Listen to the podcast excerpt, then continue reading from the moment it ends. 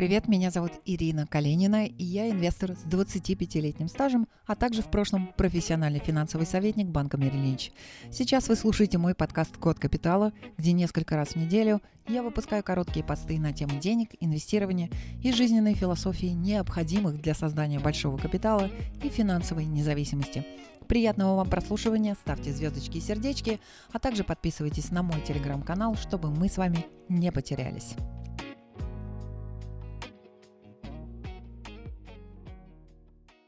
В этом подкасте, друзья, говорим с вами об инвесторах и спекулянтах, обсуждаем основные отличия и определяем, кто вы сейчас.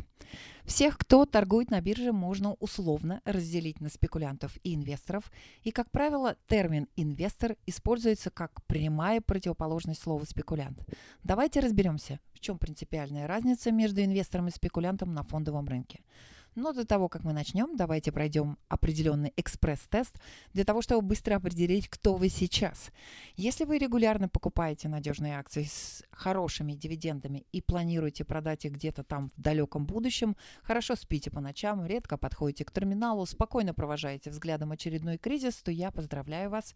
Вы инвестор, и, скорее всего, у вас все в порядке с нервной системой, у вас есть жизнь вне терминала или приложения брокера, и вам, по большому счету, плевать на новости трудностей и кризиса, потому что ваш вечно зеленый портфель обещает достижение всех ваших финансовых целей и приятную пенсию. Если же вы покупаете дорого, продаете дешево, то режете лосей, то фиксируете прибыль, то шортите Теслу, то накапливаете галю, знаете почем плечи, постоянно следите за котировками и первым делом с утра бросаетесь к терминалу, а торгуете до иступления и полного эмоционального истощения, тогда скорее вы всего вы спекулянт. И в принципе в этом случае ваше будущее это туман, где существует то полный рай, то полный ад, а ваши деньги то не лезут в карман, то в них гуляет ветер, ну и так далее. Бывший спекулянт, а, автор одной из недавно вышедших книг, приводит, кстати, интересную формулу относительно трейдерского успеха. 90-90-90. И согласно этой формуле, 90% спекулянтов теряют 90% своего депозита или своих денег в первые 90 дней на бирже. Я, кстати, охотно верю в такую статистику, потому что я помню, как в марте и апреле 2020 года, когда начались пандемические карантины, были люди, которые умудрились потерять 8 80% своего капитала, когда, в принципе, купив любую бумагу, вы могли зарабатывать от 30 до 100% в течение этого года. Надо сказать, что на долгосрочной перспективе у спекулянтов, в принципе, нет шансов переиграть Уоррена Баффета как классического инвестора. И может, спекулянт может показывать превосходную доходность и год, и два, а затем его стратегия перестает работать, затем неизбежно следует слив депозита, потеря всех денег или их большей части, и в лучшем случае выход ноль.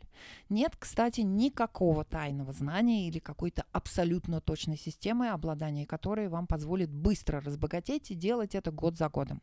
Мы с вами живем в эпоху суперэффективных рынков. Новости отыгрываются моментально, сервера больших торговых фирм стоят рядом с серверами биржи, и любая неэффективность, позволяющая как-то худо-бедно заработать небольшой процент на разнице, она не вечна, постоянно приходится искать новые сделки – и, в принципе, сегодня современные спекулянты и работают в конкуренции с, алгоритмическим трейдингом, так называемая алго, это искусственный интеллект, который всегда будет быстрее и который работает, э, работает по заранее прописанным алгоритмам. А, кстати, по некоторым данным, э, до 90% современных покупок, современной активности на бирже происходит именно благодаря алготрейдингу. Но а, надо сказать, а теперь, если мы учтем а, в том, что а, если мы учтем а, что за каждую сделку вы платите, пусть небольшие, но комиссии брокера, еще у вас есть налоги, то, в принципе, мы получаем некую игру с отрицательной суммой. Если издержки э, и издержки, которые вы несете, в итоге могут перевесить потенциальную прибыль от ваших попыток переиграть рынок. Если исключения, если люди, которые сказочно разбогатели, да, они есть, их имена хорошо известны, о них написаны книги, но совсем не факт, что вы станете одним из них. Большинство будут переживать совсем иной сценарий. И данные статистики из разных источников обычно становятся камнем в огород спекулянтов. А, по данным трейдинговых компаний только 1% трейдеров зарабатывают стабильно, только 20% а, смогли сохранить свои деньги, и через 3 года активной торговли на бирже остается обычно 15% из них, а через 10 лет по-прежнему торгует только 5. Вывод, в принципе, очевиден. Спекулянт может обогнать инвестора на короткой дистанции, но на длинной всегда выигрывает инвестор. Величина риска и эмоциональных издержек или затрат в результате спекуляции гораздо выше, чем при классическом инвестировании. И чем рискованнее ваши стратегии, тем больше вам придется учиться и знать по трейдингу, поэтому трейдингу приходится учиться больше, чем классическому инвестированию. Ну а теперь давайте разберемся, в чем а, принципиальная разница между инвестором и спекулянтом более подробно. Ну, первая разница, как вы понимаете, это, естественно, временной горизонт. Инвестор обычно ориентируется на долгосрочные вложения намного выше, чем год. Спекулянт же может совершать множество сделок ежедневно. И очень есть такая шутка относительно того, что инвестор – это бывший спекулянт после очередной неудачной сделки. А, вторая разница, второе принципиальное различие – это источник дохода. Как именно они зарабатывают? Инвесторы рассчитывают на долгосрочный фундаментальный прирост актива, а, который происходит за счет естественного повышения цены на акции компании, а, потому что ее прибыль растет год за годом. Инвесторы также могут получать дивиденды, участвовать в деятельности компаний. А вот, э, и поэтому инвесторы игнорируют фазы временного снижения цен, рассчитывая выиграть в долгосрочном периоде. Доходность при таком подходе в краткосрочно может выглядеть меньшей, чем у спекулянта, но и риски ниже и требуется не так уж много времени, чтобы вести ваш портфель. Купили и держите. Вам на самом деле не надо торчать напротив терминала с котировками день и ночь. А вот спекулянты зарабатывают на краткосрочных колебаниях цен в финансовых инструментах, а, покуда долгосрочный инвестор у нас терпеливо сидит с позицией, спекулянт может заработать на локальных движениях. И это позволяет, кстати, зарабатывать не только на росте рынка, но и на его снижении. И доходность может быть очень высокой в коротком моменте, но риски потери капитала также гораздо выше, чем у инвестора. Третье отличие – это выбор активов. Естественно, инвестор, который планирует держать эти акции долго, а, в случае долгосрочных инвестиций на первый план у нас выходит фундаментальный анализ, необходимый для того, чтобы оценить перспективы компании. А, для спекулянта же сущность актива является второстепенной. А, очень часто люди торгуют бумаги, понятия не имеют, чем эта компания занимается. Спекулянт ищет ситуации, в которых можно заработать прибыль на изменение цены. Ему не так важно, чем именно торговать. Главное, чтобы был потенциал роста стоимости в коротком временном горизонте. И здесь, естественно, неоценимую помощь оказывает технический анализ. Четвертое отличие – это соотношение доходности и риска. Классически считается, что чем больше риск, тем больше потенциальная доходность. Поэтому грамотный спекулянт может заработать в коротком моменте больше инвестора. Но не стоит забывать, что риск потери денег при этом тоже значительно увеличивается, особенно при торговле с плечом, когда вы используете заемные средства. Большинство, кстати, начинающих трейдеров теряют все деньги в течение первого года, как я уже сказала, многие быстрее. И спекулянтам не нужно большое движение цены, они занимают крупные позиции, часто довольствуются двумя-пятью процентами доходности на каждой сделке, в то время как инвесторы склонны ждать годами, чтобы зафиксировать прибыль по инвестициям в сотни или даже тысячи процентов. Таких примеров немало, этому будет посвящен отдельный подкаст относительно 30, 10 самых прибыльных акций за последние 30 лет. Но вот инвестор не совершает много делок, он не покупает на заемные средства, не пытается угадать движение рынка на завтра-послезавтра, он зарабатывает на долгосрочных тенденциях. Кстати, статистика говорит нам, статистика последних 120 лет говорит нам о том, что акции растут 90% времени и только 10% времени они падают. Так что вам не нужно быть особенным гением, чтобы заработать на длинном горизонте времени. Я также хочу сказать, тем не менее, пару слов в защиту спекулянтов, потому что спекулянты – неотъемлемая часть инвестиционного рынка, фондового рынка. Это никакие не преступники, они никому не обманывают, они совершают честные сделки, пытаясь заработать на рискованных ситуациях. И их присутствие на рынках полезно, оно приносит пользу, и есть от этого очень положительный эффект, а именно повышение ликвидности рынка. Помните, когда вы покупаете или продаете, кто-то должен встать на другую сторону сделки. И либо продать, либо купить у вас.